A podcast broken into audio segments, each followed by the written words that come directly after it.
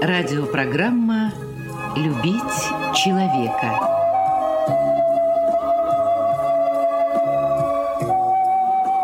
У микрофона автор и ведущий радиопрограммы писатель Константин Антишин.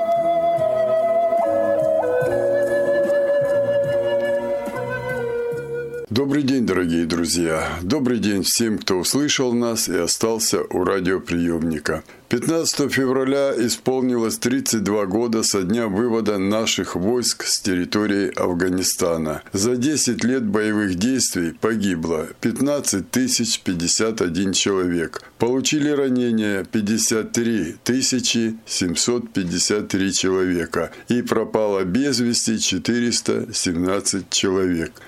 Многие бойцы, получившие ранения, не дожили до наших дней. Сегодня моим собеседником будет ветеран афганской войны, заместитель председателя Краевой общественной организации инвалидов и ветеранов войны в Афганистане, кавалер Ордена Красной Звезды, полковник запаса Сергей Нагимович Нуриев.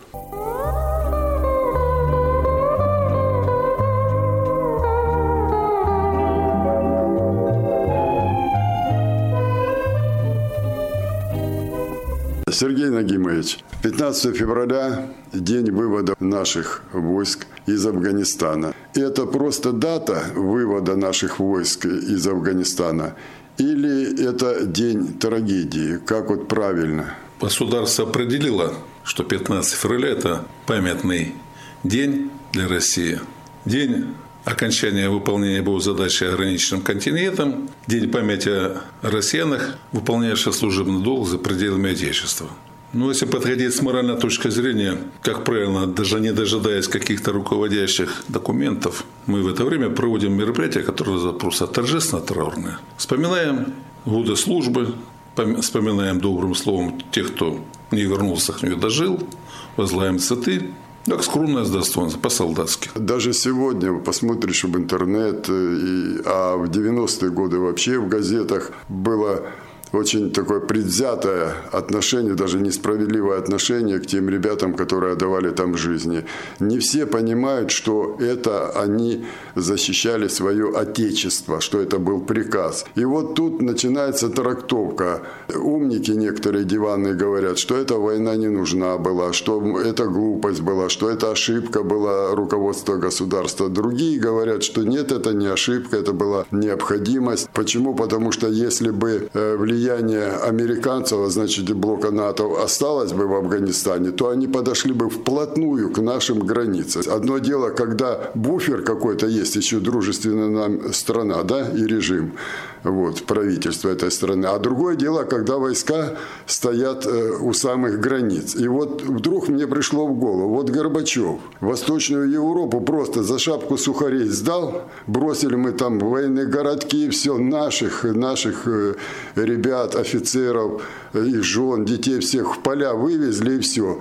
Просто разом сдал и все. И что мы получили сегодня? Вокруг границ России стоят войска НАТО. Везде стоят. Так вот, вот если бы тогда вы там не отстояли это, то то, что произошло сегодня, что войска НАТО стоят у нас на границах уже, вплотную, то оно произошло бы уже тогда, если бы вы туда не вошли. Я тоже приверженец версии о том, что в данном случае вот войск был проведен в соответствии с задачами по охране рубежей нашего Отечества, по решению других задач. И хотя я и не сторонник сослательного наклонения, в 2000 году уже американцы вошли до сих пор пасутся там. Мы должны решать свои внешние задачи так, как оно выгодно. К сожалению, не все помнят, что граница Советского Союза с Афганистаном составляла 1200 с лишним километров.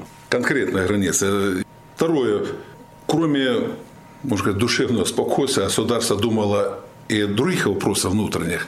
Не будем скрывать, ведь поток наркотрафик был на добрые 10 лет задолблен. Даже после развала Союза еще наши погранзаставы российские на территории Таджикистана убились именно с теми людьми, которые за счет наркотиков пытались создать себе благополучие.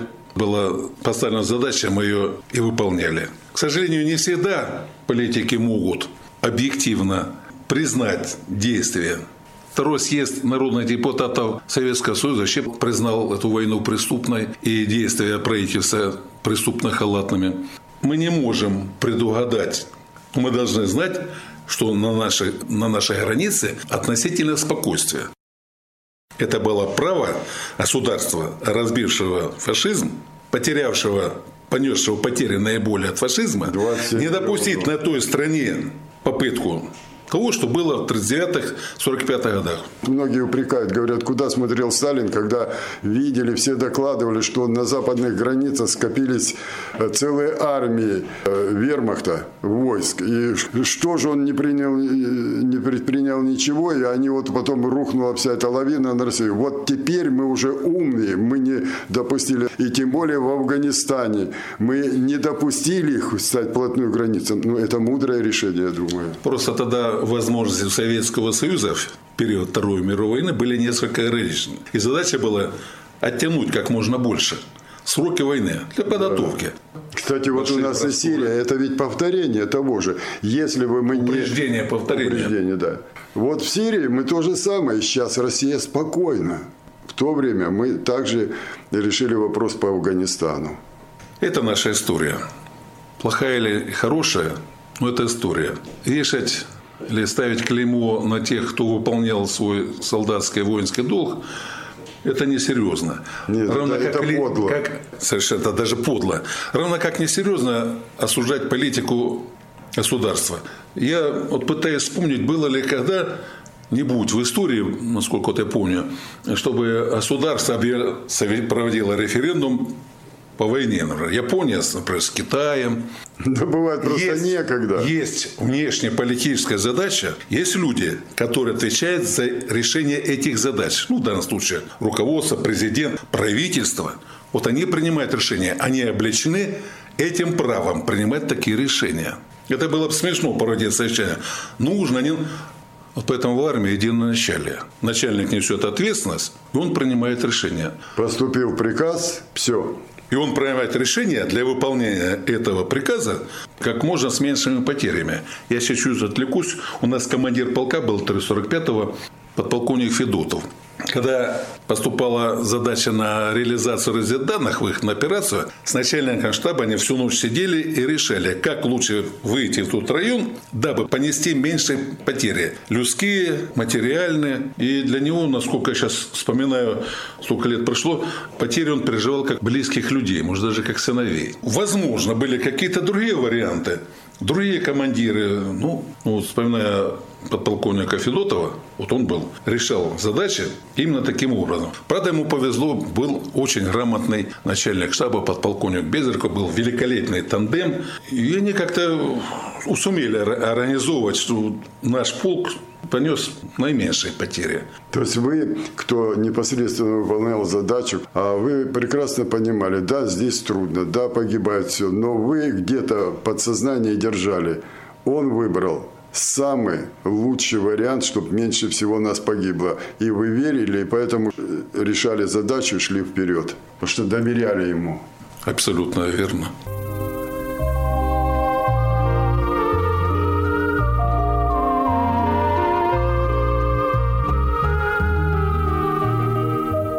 Очень тяжело мирному человеку Понятно. Вы понимаете, если хотите честно, если бы мне сказали, вот иди в атаку, но тебя убьют, я не знаю, что со мной было бы.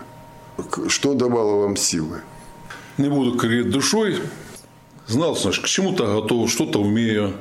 Знаю, как это нужно сделать. Дело в том, что были офицеры, которые старше своих бойцов были на год-два. Прямо из училища уходили, в Афганистан попадали, вот наш предыдущий председатель Сергей Федорович Пономаренко в 82 году выпустил, сразу попал в Афганистан. Вернулся через два года с ранением, с двумя орденами Красной Звезды. Эта ситуация называется морально-психологическая подготовка. Если офицерам в течение четырех лет подводят тому, что вся твоя будущая жизнь, служба будет связана То есть это уже с условиями, Учили. близкими или очень хорошими для сохранения здоровья, а то и даже жизни. А вот бойца подготовить гораздо труднее. при наличии всех методов воспитания, э, самой обстановки в войсках.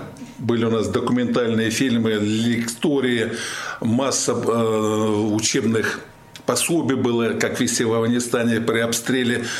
И все это оказалось при тем, как попасть в Афганистан. Конечно, мы не ожидали, что Афганистан мы засянем надолго. Задача была такая поставлена. Дворец Амина, правительство держать, через два месяца э, войска вывести. Поддержать так, порядок в гарнизонах, да. а там все пойдет по накатанной. А там пусть они руководят сами. Нам главное, чтобы дружественное государство было нами все. Абсолютно. Но потом все пошло не так, как обычно. Да. Ну, как говорится, гладко было на бумаге. Э, много они учли. И само правительство Афганистана где-то вопросы решало, подразумевая разные вещи. Была борьба за власть у них. У них. Дело в том, что в Афганистане с 1973 года идет перманентная война. При этом, кстати, они не стонут, что они несчастные. Они живут так. Они, они привыкли к этому. Это для них считается нормально. Поэтому порой работа с местным населением сводилась тем, что занимались мы, советские войска. А местные порой эту работу сводили не то чтобы к нулю, а даже к минусу. Ну, например, учесть то, что Афганистан – это глубоко мусульманская страна, и просто так отодвинет мулу, и он никто, это же очень трудно. Да, невозможно. Это невозможно да. практически. Поэтому нужно было уже работать с мулами. И старейшины, которые в соответствии с шариатом, писанными и неписанными законами мусульманской страны, имеют скажем, авторитет. Вот хоть и расшибись, авторитет. Старейшина, мула, распределитель воды. Очень уважаемая должность у афганцев, на которую ставили очень уважаемого человека, которому верили. Много было таких проблем. И, честно говоря, если их сейчас обсуждать, это много времени.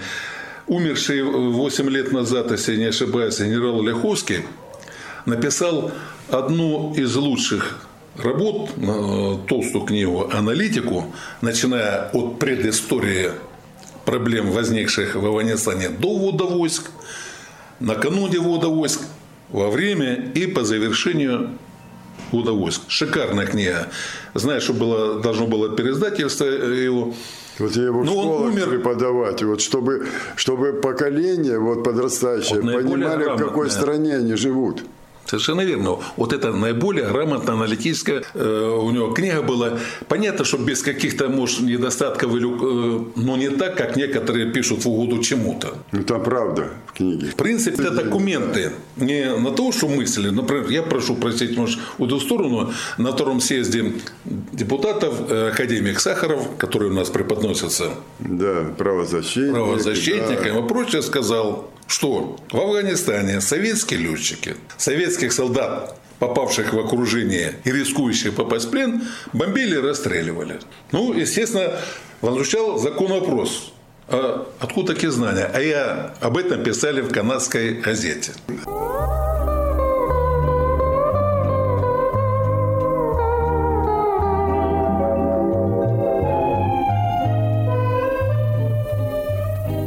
Как-то э, генерал Громов, командующий 40-й армией, в своем интервью сказал, ему задали вопрос, что ну, страна-то маленькая, что, что же вот мы там вот копошились все, ребят теряли.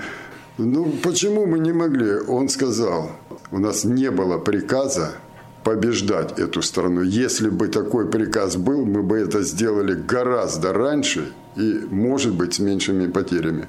Мы строили школы, больницы строили. Мечети помогали строить. Мечети строили Фундамент. даже людям. Сегодня многие э, ваши враги, командиры их, выступают на мировом телевидении и говорят добрые, теплые слова в адрес э, многих из вас, кого они знают, с кем они воевали. Вот, может быть, это мешало вам э, там работать как военному человеку? Я с Громовым, естественно, соглашусь. Действительно, не было задачи разбить врага. Я уточняю, не страну захватить, а разбить, так сказать, оппозицию, имеющуюся власти. Ну, сейчас законная. Контингент не зря назывался ограниченный, вот эту большую территорию. Максимум было 120 тысяч человек, Минимально было 97. То есть при таком количестве пригорной местности решать вопросы ликвидации э, оппозиции, маджахедов, душманов, как можно, как угодно назвать, это практически действительно было невозможно. Плюс шикарно помощь извне. Афганская оказывали помощь не только США. Сам видел. Автоматы, пулеметы производства Египта, Китая, японские мины и итальянские. Шикарнейшие мины. Минимум стали, железа, максимум чего другого. И... То есть найти тяжело ее. Горы, камень. Там же руда где-то присутствует, железная или прочее.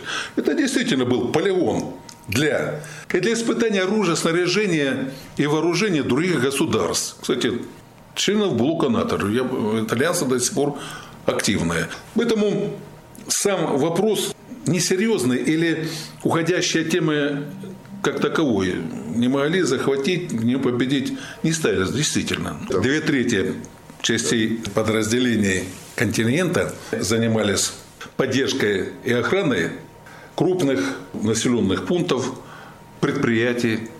Кроме того, мы же еще и готовили кадры на местах. То есть само пребывание это не просто вели войска, постучали и ушли.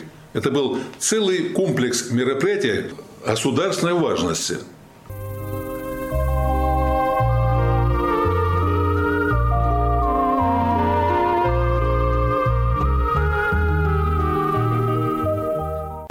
многие говорят, кто воевал, да, со многими я встречаюсь и встречался. Сначала страшно, когда готовишься, ну, переживаешь. Любой человек, только идиот не боится. А когда уже бой пошел, уже только выполнение задачи, все. А потом бывает страшно, там, через день, через неделю. А один мне даже сказал, ты знаешь, через 10 лет после этой войны мне сон приснился, как это... Я, я не поверил, что это вот все было. Вот. Потом страх приходит. Ну, по-всякому было. В принципе, в принципе, когда осознаешь чувство неизбежности, пропадает чувство страха, сомнения. Есть конкретно ты, начиная с бойца и кончая делить, да? ты знаешь свою задачу, что ты должен сделать, чтобы ее решить, чтобы сохранить э, здоровье или даже жизнь. Ну и в конце концов, в какой-то момент уже начнут, а нужно вернуться домой. Ведь были случаи, в рукопашную ходили, до рукопашной доходило, там и гранатами отбивались. Вы в каком подразделении были? Мой батальон обеспечил дорогу в долине реки Паншир. Был такой очень сильный и коварный руководитель оппозиции афганская, Ахмад Шах Масуд. Разведка ходила на выявление разведданных, на захват пленных, на, ну, то есть работа основная связалась поддержать проходной э, проезд по дороге. Это было очень сложно. Ну и упредить всевозможные диверсии, провокации и прочее. Дело в том, что вот эта дорога была одна, и других не было. А если прохода нет, значит нет оружия, боеприпасов, снаряжения, питания, в конце концов. Вертолетами много не доведешь, а самолеты там просто негде было садиться.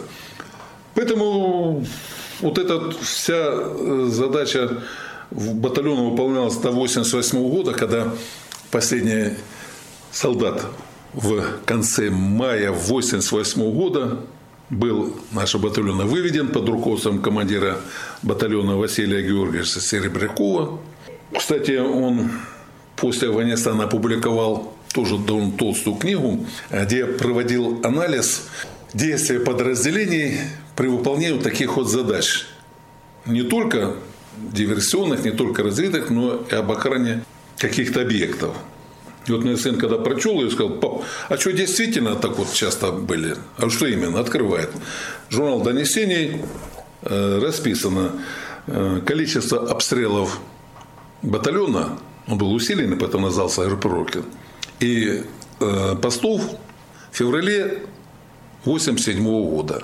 28 раз. Тоже практически каждодневно, когда минометные, когда пулеметные, когда снайпера, когда закладывали мины. То есть тут такого, как говорится, перерыва вообще не было. Вот правильно говорят. Вот попал туда, ты весь день, каждый день, каждый час, каждую секунду должен быть готов к тому, что может быть на тебя нападут, обстреляют или прочее. Вот поэтому человек, проходящий службу на территории Афганистана, считался ветераном боевых действий в Афганистане. Это не то, как во время Великой Отечественной был фронт, была фронтовая зона, а был глубокий тыл. И была, естественно, передовая. Вот вся территория вот этого Афганистана, вся была территория боевых действий. Ну, некоторым очень трудно почему-то понять, как это. Боевые действия это построились только всего так. Это боевые действия. Был случай, когда одна мать э, в Сочи, боюсь ошибиться, товарищ, сказал, в соцзащите отказали в оказании материальной поддержки, а ваш сын погиб не в бою. Что значит погиб не в бою? Он ветеран боевых действий. Боевые действия, когда бой. Местный представитель пришел, на двух словах объяснил, что если вы такой, такая умная, то почему до сих пор не плаваете на рыболовецком судне где-нибудь в районе Эфиопии? Вот там объясните эфиопам, что такое боевые действия. Вот, вот такая ситуация. Я же говорю, у нас две трети подразделений и частей занимались охраной дорог, объектов,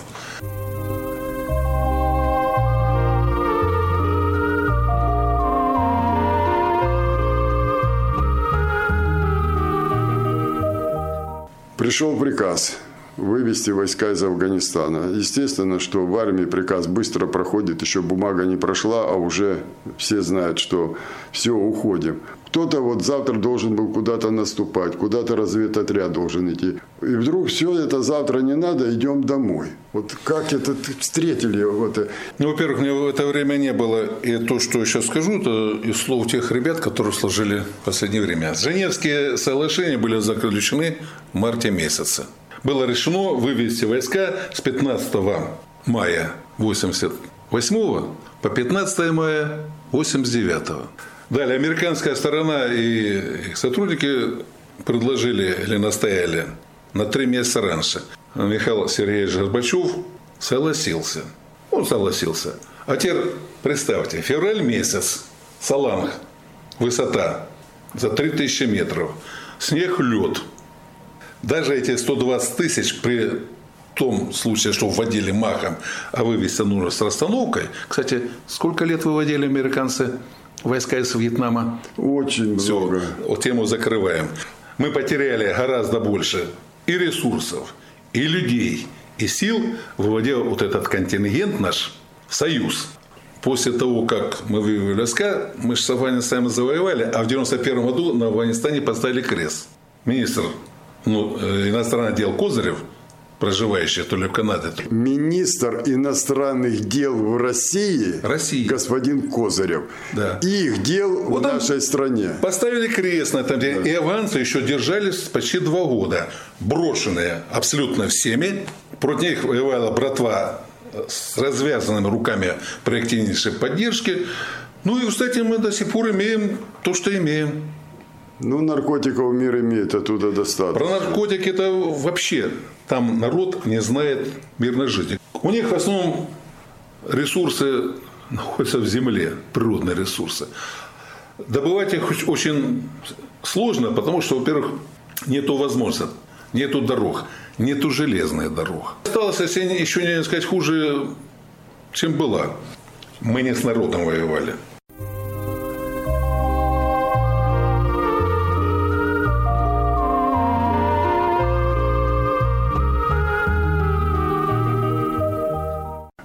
Что ветераны Великой Отечественной войны, я, например, воспитан на них. У меня отец э, воевал и до Берлина дошел, и ранение, контузии моего отца, и поэтому он рано ушел. Я его жизнь изучал, я его друзей знал, его братьев знал, и вот я всю жизнь равнялся на них.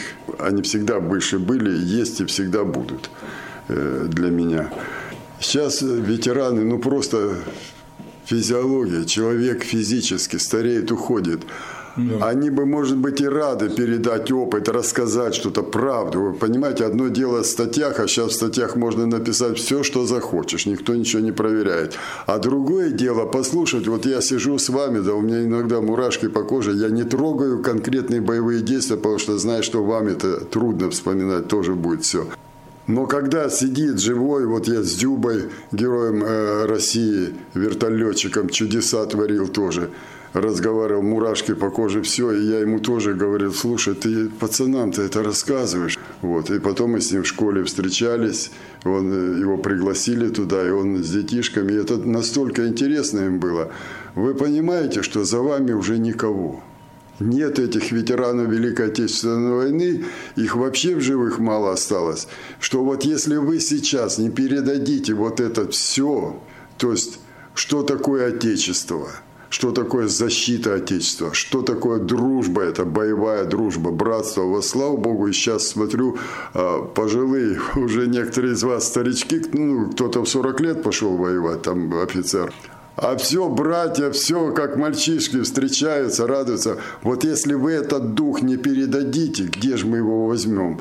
Вы будете это делать. Я знаю, за это никто не платит. Это надо идти. Иногда, э, иногда ноют раны, иногда на протезах. Надо идти в школу. Надо, иногда школьники интернета начитаются. Интернетом у нас руководит наши зарубежные партнеры, а не мы. Они там детям мозги промывают хорошо. Вы все-таки будете эту работу делать. Потому что за вами никого. В одиночку эту работу делать нельзя. Это общая национальная задача. Развитие патриотизма не на словах. Несколько лет назад э, ребята накануне 15 февраля программу телевидения раскрыли. 15 февраля показывал фильм «Рэмбо», по-моему, 4, «Рэмбо в Афганистане». 15 февраля дети должны сдать историю, но не снимает в нынешнее время ни одно нормальное фильма ни про Великую Отечественную, ни про Афганистан. Ну, девятая рота... Костя, я тебя, я тебя понял. Девятая рота – это ничто и ни о чем. Там показывают две части. Ферганская учебка и 345 полк. Я в обеих частях, в обоих полках служил. Ну, возьмем маленький нюанс. Аэродром Свят Бойцы. Кто их доставил? Прапорщик приезжает на машине в форме, которую в Фергане никогда не носили, берет одетый. У нас командир полка на машине ездил и на штаб на четырех заместителя выделялась УАЗка. Все. Остальные подполковник и командиры батальона ходили пешком. Кстати, бой на высоте был в январе месяце, 7-8, если не ошибаюсь, 88 года.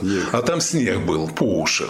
А тут ребята попыли, пылят. О том, что рота попала в тяжелое положение, было известно, слава богу, практически сразу. И командир полка Вострутин ежечасно докладывал Грому о состоянии дел.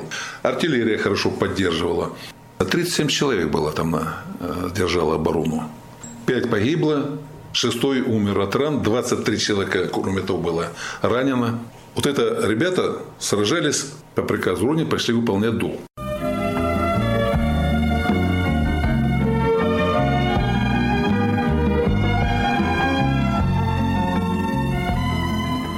Что ж, дорогие друзья, наше эфирное время подходит к концу, и мне остается только напомнить вам, что сегодня моим собеседником был кавалер Ордена Красной Звезды, ветеран войны в Афганистане, полковник запаса Сергей Нагимович Нуриев.